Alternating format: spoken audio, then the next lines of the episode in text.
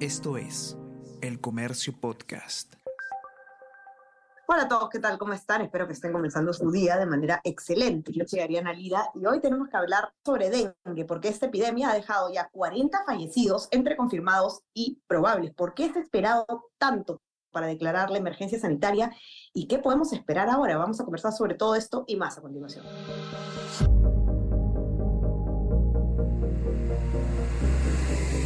Tenemos que hablar con Ariana Lira.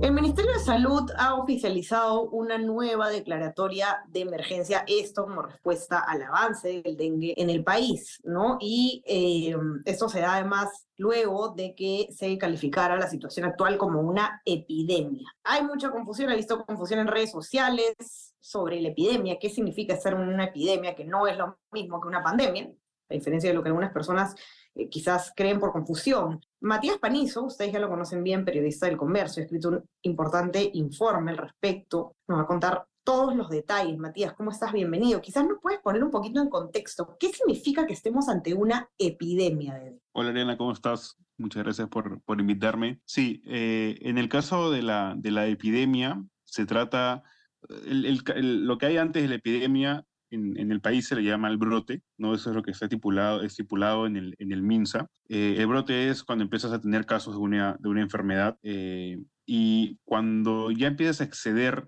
la cantidad de casos que tienes en un ambiente normal, ¿no? Este, y que además se extiende a nivel geográfico, ya se le empieza a llamar una epidemia. Sin embargo, concentrarnos en estos temas de si es un brote o una epidemia ¿no? Es este, un tema más realmente como lingüístico en todo caso, este, que tiene más que ver quizás con cómo va a reaccionar el, gobierno eh, en, la forma formal que tiene de, de, declarar cada una de estas cosas, pero en realidad lo que tenemos es un incremento de casos de dengue muy por encima de lo que se ha visto en la tendencia de los últimos, de, de todos los años en realidad que hemos tenido dengue, este, que está en el país desde hace muchas décadas atrás, que se ha extendido además eh, por el nivel geográfico eh, por, a través de muchos distritos y muchas regiones, y estamos ante un crecimiento que no se ha visto antes. Eso es realmente más allá de lo que sí es una epidemia o un brote, no es una pandemia, este, eso sí está clarísimo, pero lo, lo, importante es reconocer que el crecimiento de esa enfermedad está muy por encima de lo que se ha visto en años anteriores. Ok, vamos eh, contando lamentablemente 32 fallecidos confirmados, 8 en investigación y más de 31 mil casos, según tu nota. Hay críticas, Matías, acerca de la velocidad eh, o la capacidad de respuesta que ha tenido el Estado ante esta situación, ¿no? Eh, de hecho, a inicios de febrero, eh, como bien dice tu informe, el ministro Vázquez decía el ministro de Salud en una conferencia de prensa que no era necesaria la declaratoria de emergencia, ¿no? Básicamente parecía el tono de su mensaje que todo estaba bajo control. ¿Qué está pasando o, cómo se puede interpretar esto? ¿Es una demora de reacción? Has entrevistado también diversos especialistas. ¿Qué te dicen al respecto? Sí, eh, algo que está muy claro y es el punto focal de toda esta crítica en realidad es que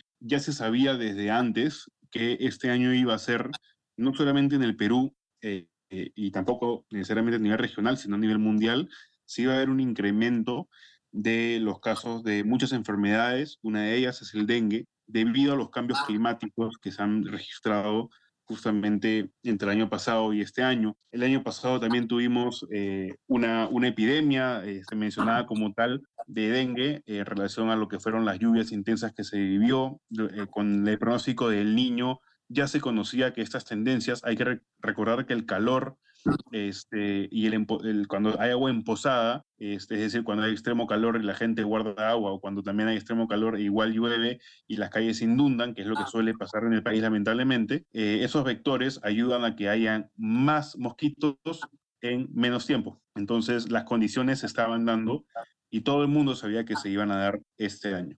La crítica viene principalmente por eso, porque conociendo y además sabiendo que el dengue es algo que se viene eh, expandiendo a nivel nacional y a nivel internacional desde muchas décadas atrás. No es una enfermedad nueva, no es como el COVID que de pronto no sabíamos qué era. Es una, es una enfermedad muy estudiada, se sabe muy, muy bien cómo se transmite, cuáles son los vectores de transmisión. Eh, y sabiéndose todo eso, no se hizo nada más allá de darle presupuesto a los gobiernos eh, regionales y locales, que lamentablemente sabemos que en el país esos actos significan eh, nada, porque conocemos lamentablemente que el desempeño, la ejecución de ese dinero suele darse eh, o muy poco, o se hace al 100% quizás, pero a través de obras o, acciones que no ayudan realmente en nada. Entonces, Exacto, hay recursos, pero no hay capacidad de ejecución, ¿no? Y esto ya lamentablemente ha sido comprobado, ¿no? O sea, darle más responsabilidad presupuestal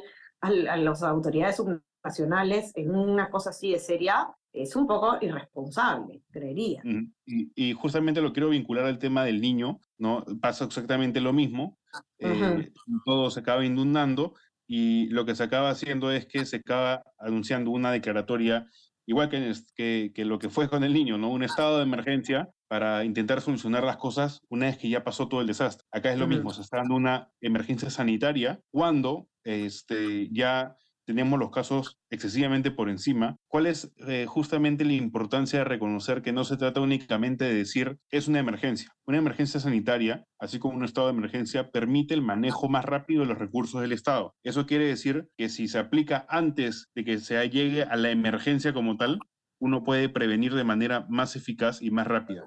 Lo que ha pasado acá es que los casos han ido por los techos y recién se está aplicando esto para ver cómo solucionar de manera más rápida un problema que se ido eh, manejar desde antes. Así es. Ahora, ¿cuáles son las acciones ya? Ya está hecho, digamos, la demora ya sucedió, ¿no? Ya estamos como siempre contra el tiempo, lamentablemente. ¿Qué acciones se han anunciado desde el Ministerio de Salud ya en este momento? Hay eh, varios frentes. Uno de ellos es el manejo para erradicar las larvas y el mosquito adulto y el mosquito en formación. Este, justamente hay que, en este caso, como se conoce muy bien el vector, el vector que es el mosquito que transmite esta enfermedad, se sabe muy bien cómo atacarlo. Esas son una de las acciones que se hacen todos los años y se está haciendo ahora quizás con mayor intensidad. Sin embargo, hay también una visión a futuro, porque se conoce, así como se sabía que este año iba a ser, eh, se iba a haber un incremento de casos, se sabe que con los años, debido al cambio climático, la incidencia de esta enfermedad va a ser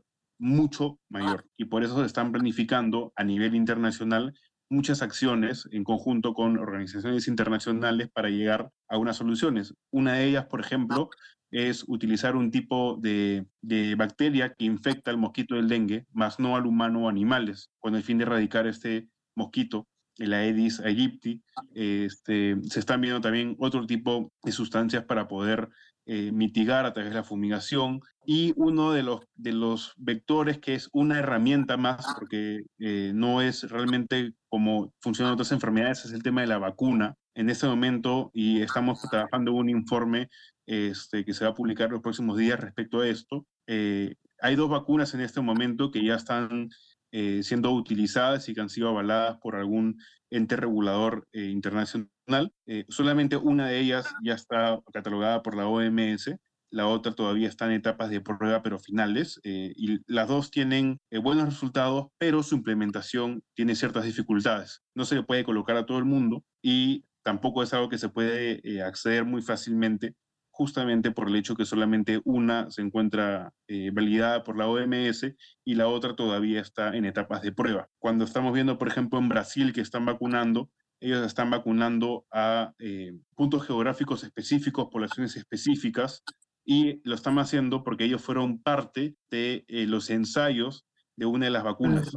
Entonces tienen esa accesibilidad que en este caso el Perú no la tiene. Eh, sin embargo, el Estado ya está, eh, según ha mencionado, ya está mostrando su interés este, oficial por adquirir la vacuna, pero es un proceso que no se va a solucionar de un día para otro. Lamentable, como siempre estamos, y como le dice además tu nota textualmente, contra el tiempo, ¿no? Contra el reloj. Eh, situaciones totalmente previsibles. Como tú dices, esto no, no estamos hablando de COVID-19, de una cosa totalmente desconocida, que uno nunca sabe cómo evolucionar. Esto ya está advertido, ¿no? Y los fenómenos climáticos, fenómeno del niño, etcétera, claramente tenían, ponían una alerta aún mayor en esta situación. Vamos a ver cómo se va manejando. Estamos seguros, Matías, que nos vas a traer todas las novedades y estaremos hablando más sobre estas vacunas. Quiero invitarlos a todos a que puedan entrar a leer este informe. Lo pueden encontrar en nuestra web, elcomercio.p. No se olviden también de suscribirse a nuestras plataformas. Estamos en Spotify y en Apple Podcast para que puedan escuchar todos nuestros podcasts. Y suscríbanse también a nuestro WhatsApp, El Comercio Informa, para recibir lo mejor de nuestro contenido a lo largo del día. Mati, te mando un abrazo.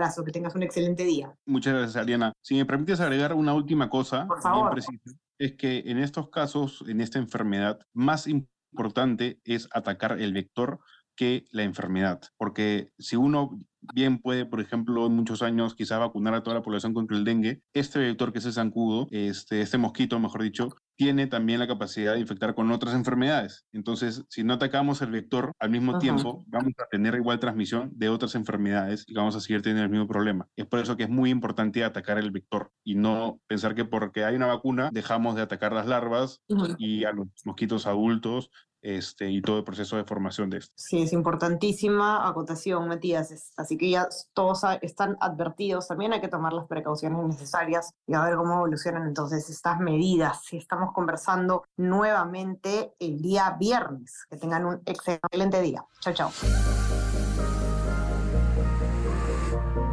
Tenemos que hablar con Ariana Lira.